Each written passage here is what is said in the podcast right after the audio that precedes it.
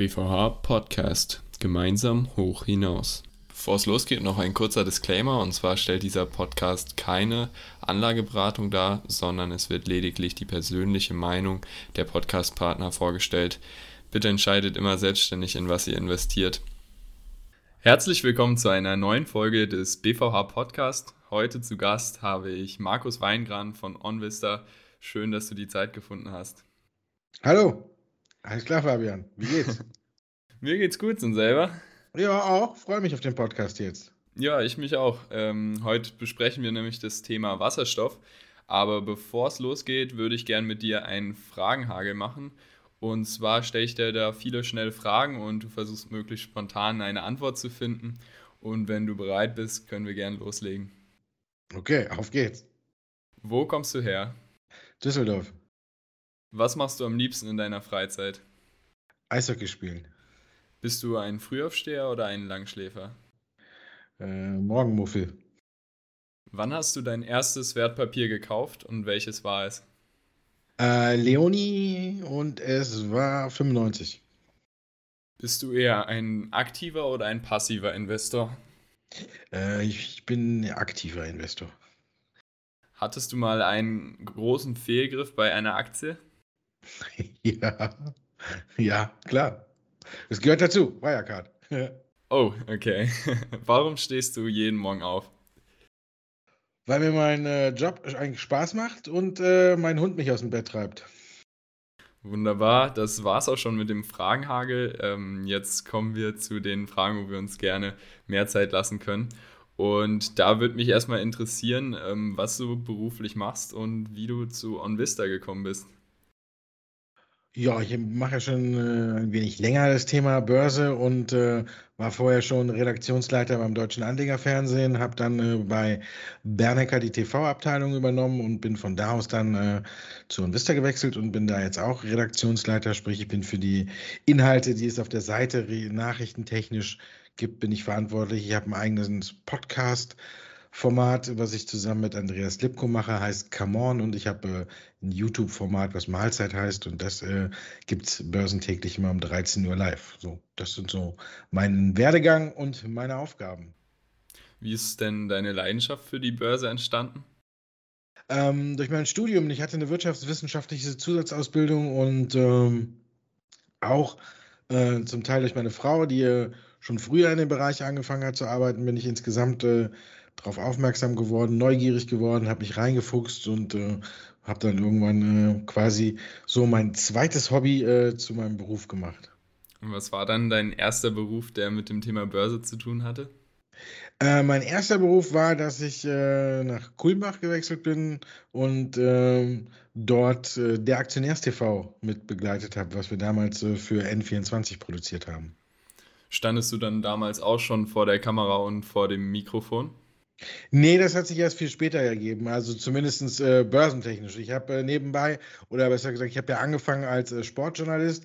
Da stand ich äh, viel und oft vor der Kamera und äh, habe auch während meiner Tätigkeit äh, bei Bernecker nebenbei noch DL-Spiele live kommentiert für ein österreichisches Unternehmen. Und ja, da stand ich auch vor der Kamera und habe viel gesabbelt, aber. Ähm, Am Anfang nicht, da war ich einfach nur für die redaktionellen Abläufe der Sendung bei N24 unter anderem zuständig. Wer deine Formate regelmäßig verfolgt, weiß ja auch, dass du ein großes Interesse für Wasserstofftitel hast. Wie kam es dazu?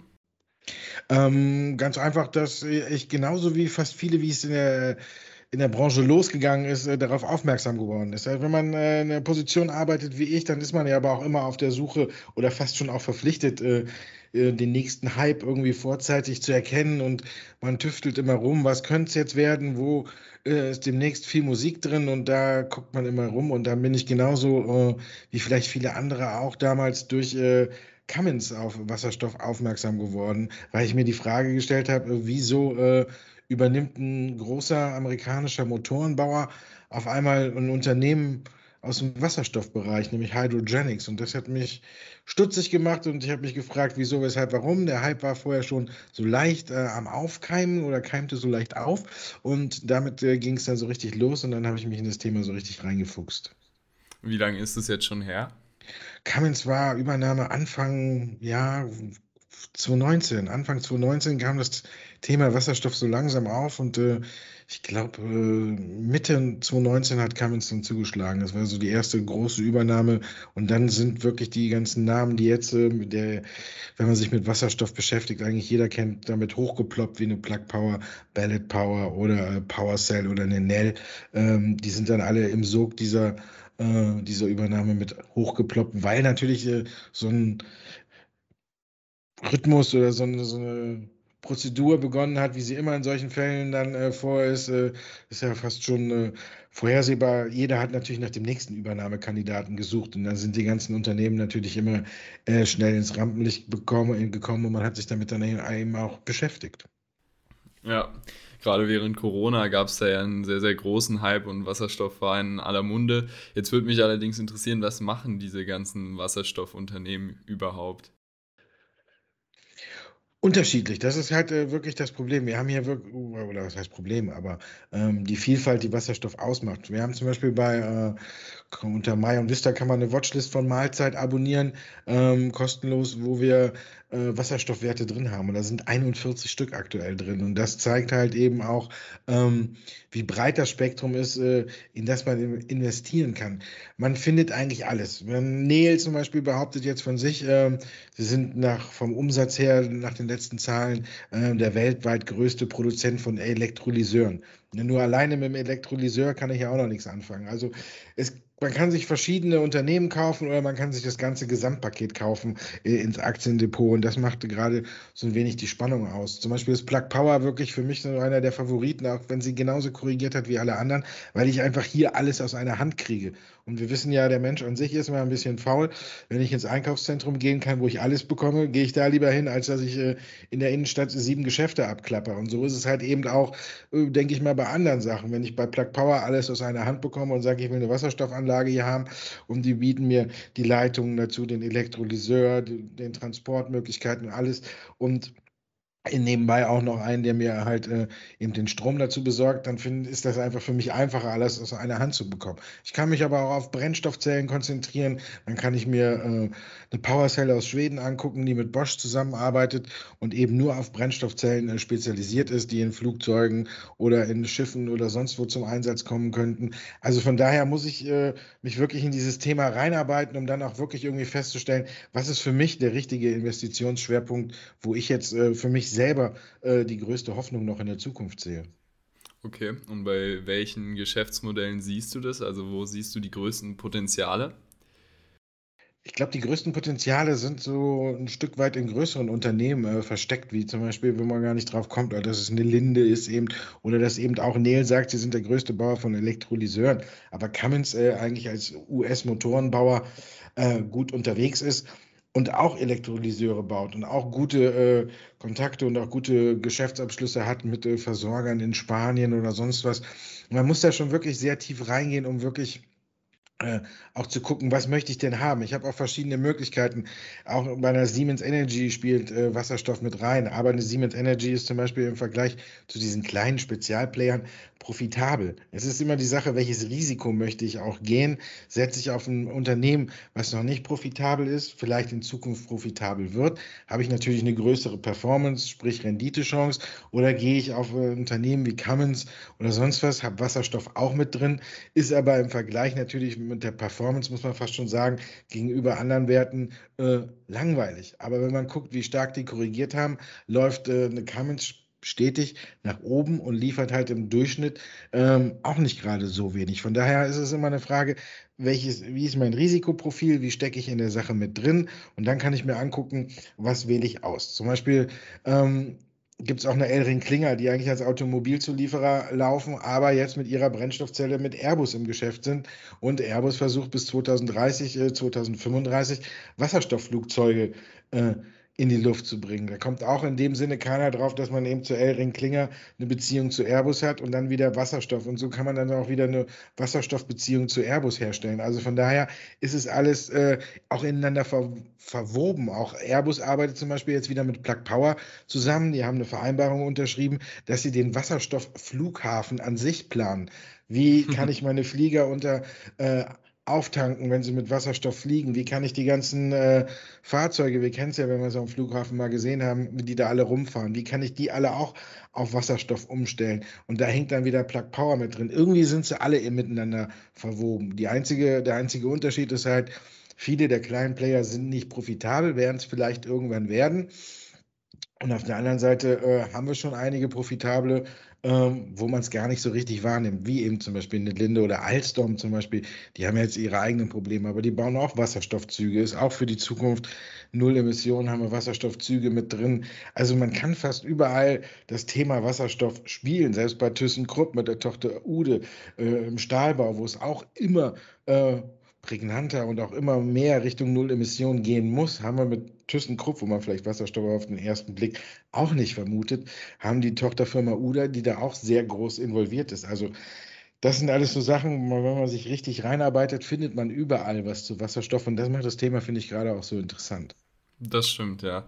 Also du hast ja jetzt schon unglaublich viele Unternehmen aufgezeigt und Investmentmöglichkeiten. Darauf möchte ich gleich nochmal genauer eingehen, aber erstmal würde mich interessieren, was sind eigentlich die, die Grundlagen von Wasserstoff? Also wie wird Wasserstoff aktuell genutzt und wie entstehen daraus Geschäftsmodelle? Vielleicht auch, was die physikalischen Grundlagen sind. Physikalischen Grundlagen sind ja jetzt einfach äh, erklärt. Ich äh, nehme mir Wasser her und äh, Spalte unter Einsatz von Strom ist einmal in Wasserstoff und einmal in Wasser. Und äh, von daher äh, ist es einfach äh, so, dass wir hier natürlich, äh, äh, Quatsch, nicht Wasser, sondern einmal Wasserstoff und einmal Sauerstoff, sondern spalte ich Wasser auf. Und im Wasserstoff ist dann eben der, der Energieträger. Ähm, es ist so, die Politik hat das Thema unheimlich weit nach vorne gebracht. Jetzt können wir sagen, Cummins hat es ins Rollen gebracht, hat den Hype angeschoben. Dann haben wir eine Greta Thunberg dazwischen, die über Bewegungen, die in Deutschland entstanden sind, wie Fridays for Futures, die komplette Politik unter Druck gesetzt, wie man sich äh, Richtung Null Emissionen bewegen möchte. Und dann ist irgendeiner auf die Idee gekommen und hat jetzt gesagt, äh, Wasserstoff. Wasserstoff ist wirklich das Allheilmittel. Wir haben einen Altmaier, der im Oktober 2020 verkündet hat, äh, Deutschland muss in Sachen Wasserstoff die Nummer eins werden. Kurz danach hat äh, noch eine Anja Karliczek äh, nachgelegt als Bundesforschungsministerin, hat gesagt, äh, wir brauchen das Cape Canaveral des Wasserstoffs in Deutschland.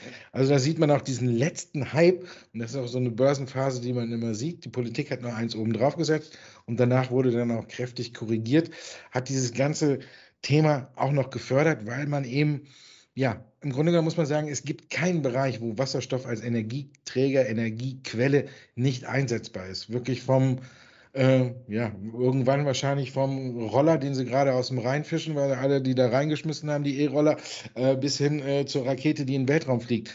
Also überall ist äh, wirklich Wasserstoff äh, einsetzbar. Die Frage ist nur, wann habe ich die Technik, um das in dem Sinne auch kosteneffizient, kostengünstig wirklich zu, äh, zu produzieren. Und da liegt der Hase noch ein wenig im Pfeffer begraben, dass eben die Produktion von Wasserstoff noch recht teuer ist. Hm. Nochmal kurz zurück zu der Strategie der Bundesregierung. Denkst du, hinter diesen groben Aussagen steht auch wirklich eine, eine detaillierte Strategie, mit dem sie die Nummer eins werden wollen? Ähm, ich glaube, zum Teil schon. Es werden ja einige Projekte jetzt gefördert und man sieht ja auch, dass das angestoßen wird.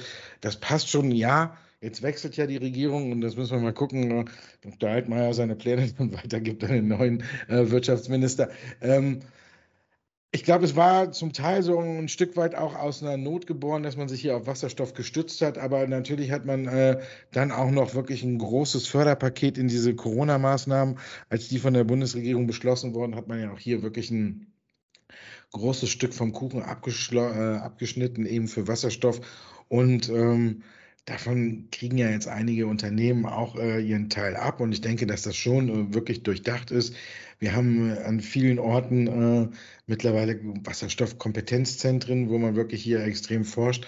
Und ähm, es ist äh, ja dahingehend durchdacht, dass man wirklich gute Projekte fördert und ich glaube, dass die auch zum Abschluss kommen. Nur ist es halt, äh, was ich oder was mir aktuell ein wenig Bauchschmerzen bereitet, ist, ähm, viele Köche verderben den Brei. Es wird wirklich überall und äh, jeder macht es anders. Es ist äh, ich vergleiche das früher mal, geht ja bestimmt irgendwann, da ging es ja auch los mit der Frage, was ist effizienter im Auto, die Brennstoffzelle oder äh, eben die Batterie. Und das ist dann so wie früher aus meiner Jugend, äh, als es um Videosysteme ging. Da gab es dann Betamax oder VHS und irgendwann hat sich irgendeins durchgesetzt. Aber hier sehe ich eben noch nicht so zwei Systeme, wo sich dann eins von durchsetzen kann, sondern einfach viele. Und da muss man einfach mal gucken, wo dann irgendwo der Standard liegt. Wenn wir gucken, äh, Salzgitter äh, als Konkurrent von, ja nicht direkt als Konkurrent, aber hat schon äh, die erste wasserstoffbetriebene Fabrik jetzt an den Start gebracht. Und da sehen wir, dass wirklich da unheimlich viele Unternehmen reinströmen. Und irgendwann wird mit Sicherheit nochmal eine Konsolidierungswelle über die Branche laufen, wo tatsächlich einige dann auch, äh, sage ich mal, unterm Strich rausfallen, weil sie entweder keine Kunden mehr kriegen paar haben vielleicht Glück, werden übernommen, aber aktuell sehe ich einfach ähm, noch zu, fast zu viele Unternehmen, die in dem Bereich tätig sind. Mhm. Du hast ja gerade schon wirklich einen zentralen Diskussionspunkt äh, angesprochen beim Thema Wasserstoff, und zwar Lithium-Ionen-Akkus als Energiespeicherung versus die äh, Wasserstofferzeugung. Ähm, Was sind denn die Punkte, die da für Wasserstoff sprechen? Wenn man sich auf den ersten Blick äh, anschaut, äh, fragt man sich vielleicht, äh, wieso äh, Batterie? Wenn ich mir anschaue, äh, Wasserstoffauto kann ich in drei Minuten auftanken und hinten kommt äh, nur Wasser oder heiße Luft raus, habe null Emissionen, habe ich bei der Batterie auch jetzt, aber überspitzt gesprochen. Sind eigentlich die Vorteile dann, wenn wir noch auf die Reichweite gucken, eine Brennstoffzelle äh, deutlich äh, Richtung 1000 Kilometer, während die Batterie, wir wissen es ja noch zwischen 600 und 700 äh, im besten Fall äh, liefert, ähm, muss man sagen, so gesehen eigentlich schwer verständlich, warum äh, sich Wasserstoff nicht durchgesetzt hat. Aber hier sind wir auch wieder, tatsächlich sind wir bei diesen zwei Komponenten wie früher VHS und äh, wie auch Betamax, zwei verschiedene Videosysteme. Und hier kommt es darauf an, welcher große Player zieht wo mit.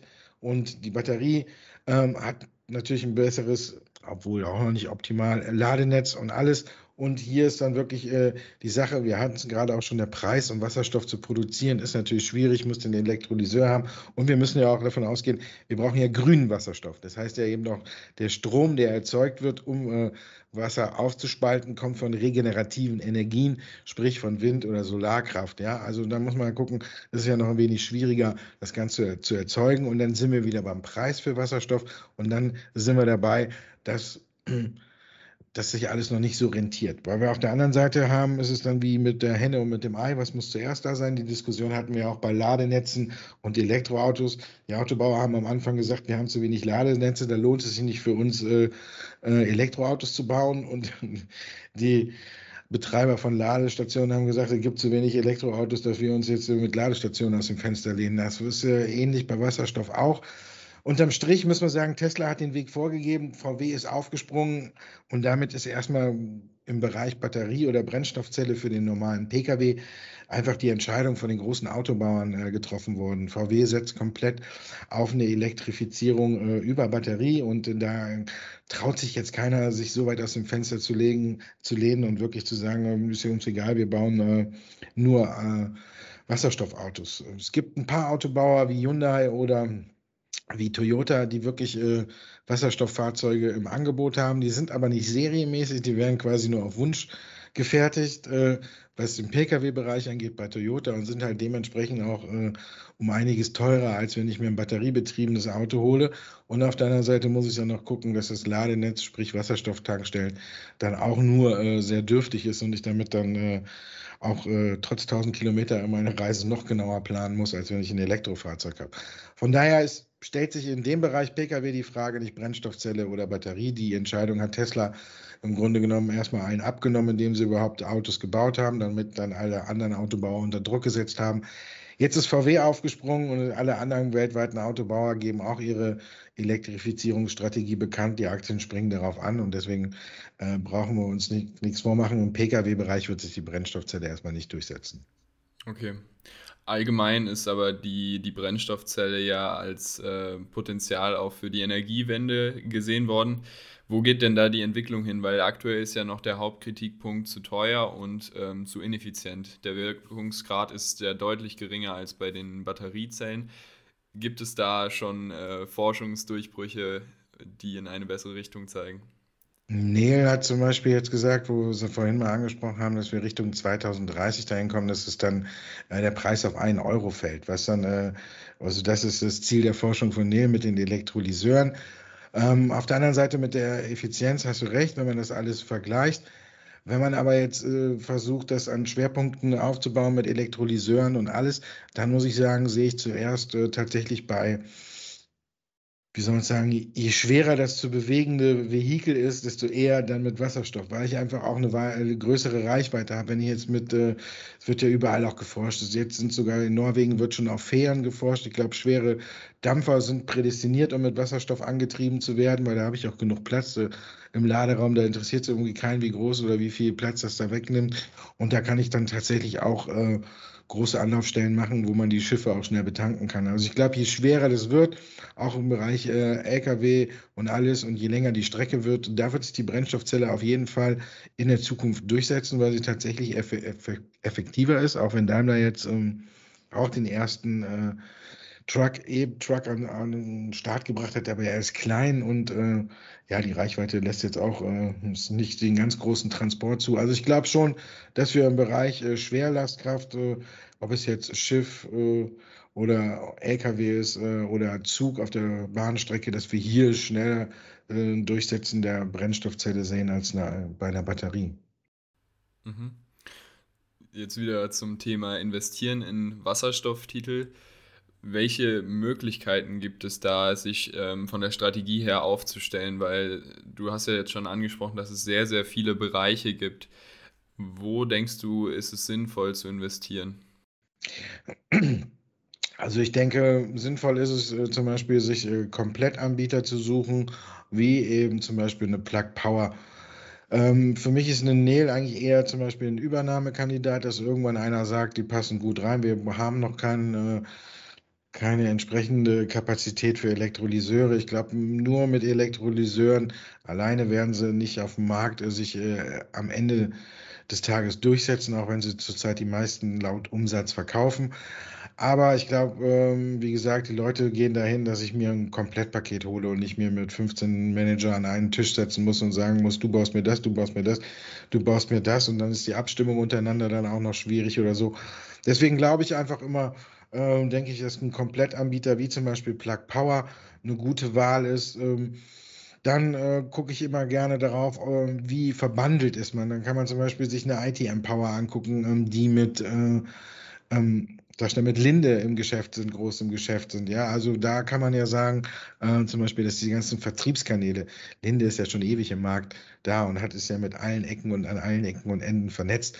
Und wenn die jetzt zum Beispiel den Vertrieb für die Produkte von ITM Power äh, übernehmen, dann ist da ja schon ein richtiges Fund dahinter, dahinter weil man weiß, äh, die haben diese Macht und diese Kompetenz und auch vor allen Dingen die Kontakte, die Produkte in den Markt zu bringen. Und sowas alleine könnte ITM Power gar nicht mehr auf, also schon aufbauen, oder die bräuchten Jahre dafür, bis die so ein Netzwerk haben. Deswegen gucke ich immer, wie ist man verbandelt. Zum Beispiel haben wir dann noch ähm, eine Ceres Power, die mit Bosch im Geschäft ist, eine PowerCell die davon lebt, dass eigentlich nur Bosch äh, fast die Brennstoffzellen kauft. Also das ist immer so eine Sache, immer gucken auch, äh, wie sind die verbandelt, wo sind größere Kontakte.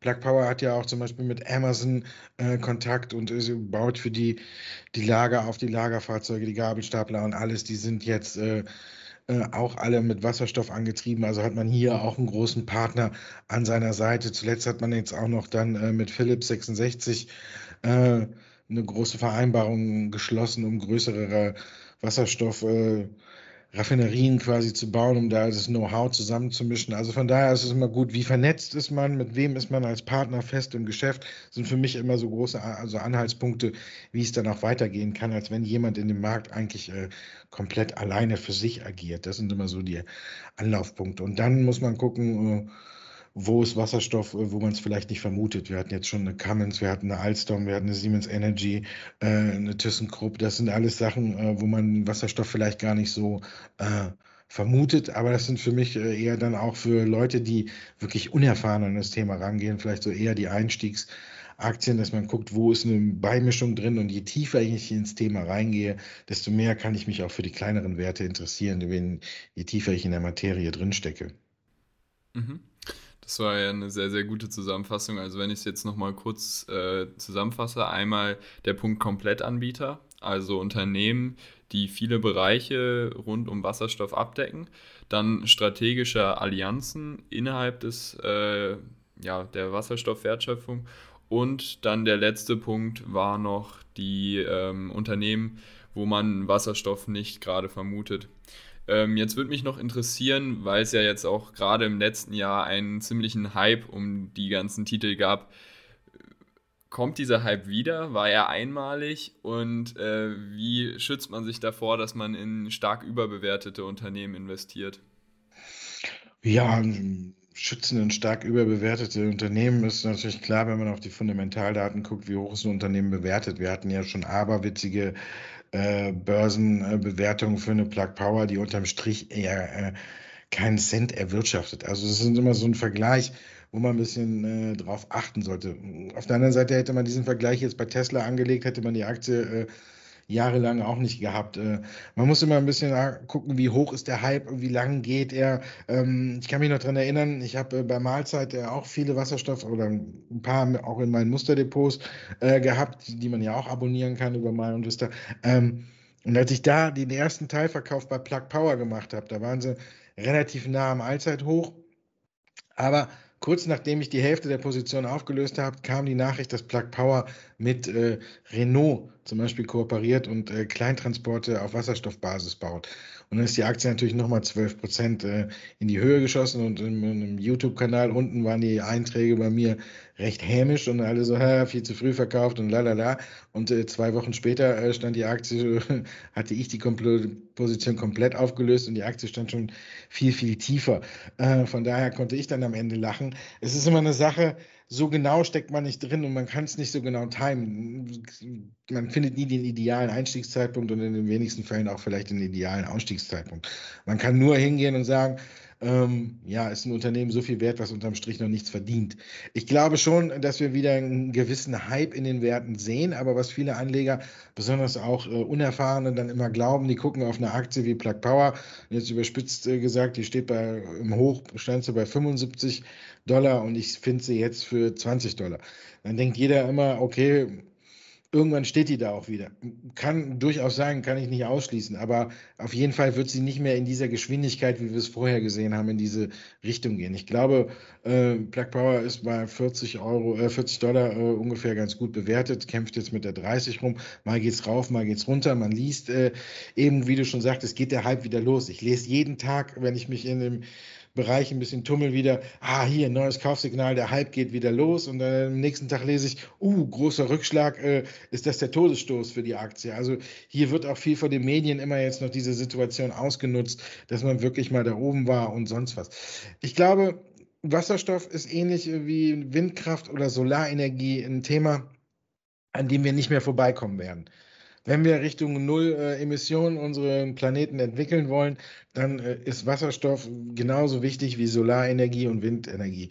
Wer sich da am Ende dann extrem durchsetzt, kann man jetzt noch nicht sagen, aber es sind äh, Dinge, die aus unserem Leben nicht mehr wegzudenken sind, Dinge, an denen auch gute Forschungsergebnisse erzielt werden und Dinge, die wir brauchen, um eben äh, diese Null Emissions- oder Klimaneutralität zu erreichen. Von daher, Wasserstoff wird immer ein Thema sein. Aber ich glaube, wir haben zu viel gesehen und hier wird sich jetzt die Spreu vom Weizen wie trennen. Ein paar Unternehmen werden verschwinden, wie ich schon gesagt habe, ein paar Unternehmen werden übernommen und ein paar Unternehmen werden sich durchsetzen. Aber wer da jetzt so richtig äh, die Nase vorn hat, wir haben so viele Produzenten von Brennstoffzellen. Der eine hat sich auf Drohnen spezialisiert, der andere auf Züge und der dran wieder so. Man muss halt einfach gucken, wer dann äh, letztendlich äh, am schnellsten die beste äh, so, ja, äh, was will ich jetzt sagen? Ich suche nach dem Wort äh, beste beste Technik hat und äh, beste Know-how äh, raushaut und wer sich dann am Ende durchsetzt und darunter werden ein paar andere halt leiden. Aber abzusehen ist es aktuell nicht, weil wir ja auch wirklich, äh, egal ob ich jetzt eine Plug Power, eine Ballot Power, äh, eine Power Cell nehme, alle drei arbeiten mit drei verschiedenen Anbietern zusammen, um äh, auch Wasserstoffzüge zu machen. Von daher ist es schwierig zu sagen, wer am Ende dann irgendwann die Nase vorne hat. Das klingt wieder so, als sollte man hier nicht auf ein einzelnes Pferd setzen, sondern wieder über verschiedene Unternehmen hinweg streuen. Was sollte man deiner Meinung nach so machen, um sich eben vor eben einzelnen Ausfällen zu schützen und generell das Risiko so ein bisschen abzusichern? Das generell ist natürlich breites Streuen äh, immer gut. Das ist auch ein Tipp, den der, den habe ich ja nicht erfunden, den gibt ja im Grunde genommen jeder. Ne? Das Thema Diversifikation ist ja einfach äh, durchgängig überall zu sehen, klar. Ähm, ich bin immer so ein Freund davon, auch äh, zu sagen, okay, ähm, der Hype ist jetzt nicht so groß, da muss auch äh, vielleicht äh, Wasserstoff nicht den, den Riesenanteil im Depot ausmachen. Ähm, von daher zum einen darauf achten, bei vielen Dingen sage ich immer, man stelle ich zum Beispiel bei Mahlzeit immer den Branchenführer vor und sage, hier bin ich zum Beispiel äh, relativ auf der sicheren Seite, weil äh, wir sind schon äh, profitabel oder sonst was, da kann man jetzt drüber streiten, ist es eine Siemens Energy oder ähm, die habe ich dann, dann bin ich so auf der fast sicheren Seite. Wenn man sich den Kurs von Siemens Energy anguckt, ist ja auch alles andere als äh, frohlockend, aber ähm, je größer das Unternehmen ist, äh, desto kleiner ist natürlich das Risiko, dass man quasi äh, mit Wasserstoff auf die Nase fällt. Weil, aber es ist halt immer die, und je kleiner ich gehe, wenn wir wissen ja bei der Plug Power, Nail oder ITM Power sind, ähm, das ist das Risiko natürlich enorm hoch. Da sehen wir auch zuletzt die Schwankungen. Da kannst du zweistellige Prozent zuwechseln und auch zwei, zweistellige prozentuale Rückschläge geben, je nach Nachricht. Also von daher immer würde ich auf ein großes Unternehmen mir erstmal raussuchen, wirklich, äh, wo Wasserstoff mit dabei ist. Und dann würde ich äh, die Beträge, die ich investiere, immer ein Stück verkleinern und dann vielleicht auch in den Beträgen das Risiko immer wieder äh, ein Stück weit erhöhen. Also ich würde jetzt mit Sicherheit nicht meine größte Position jetzt im Plug Power aufbauen, weil die Zeiten sind jetzt einfach vorbei. Die Anleger haben erkannt, dass die Unternehmen auch irgendwann Richtung Profitabilität äh, hinkommen müssen. Das haben viele jetzt im Augenblick nicht geschafft und sie waren viel zu hoch bewertet. Die Korrektur ist aber meines Erachtens zum, zum, großen Teil abgeschlossen, aber jetzt wird das Ganze deutlich langsamer nach oben gehen und jetzt kann jeder nach seinem Risikogeschmack äh, sich da tummeln, aber eben auch darauf achten, nicht irgendwie 50 Prozent seines Depotwertes in Wasserstoff stecken. Okay, super. Vielen Dank für diese super Zusammenfassung. Du hast ja vorhin schon äh, verschiedene Watchlists und Formate angesprochen. Ähm, kannst du noch mal kurz einen Überblick geben, wenn jemand Interesse hat am Thema Wasserstoff, wo er da bei dir am besten nachschauen kann? Ja, am besten schaut man ab und zu in die Sendung Mahlzeit rein, die auf unserem YouTube-Kanal äh, täglich um äh, 13 Uhr live äh, äh, läuft. Da kann man auch Fragen stellen im Chat, also die beantworte ich dann immer am Ende der Sendung. Äh, das kann man machen und dann kann man sich bei uns äh, auf My und Vista kostenlos mit einer E-Mail-Adresse, die man einfach nur haben muss, äh, registrieren.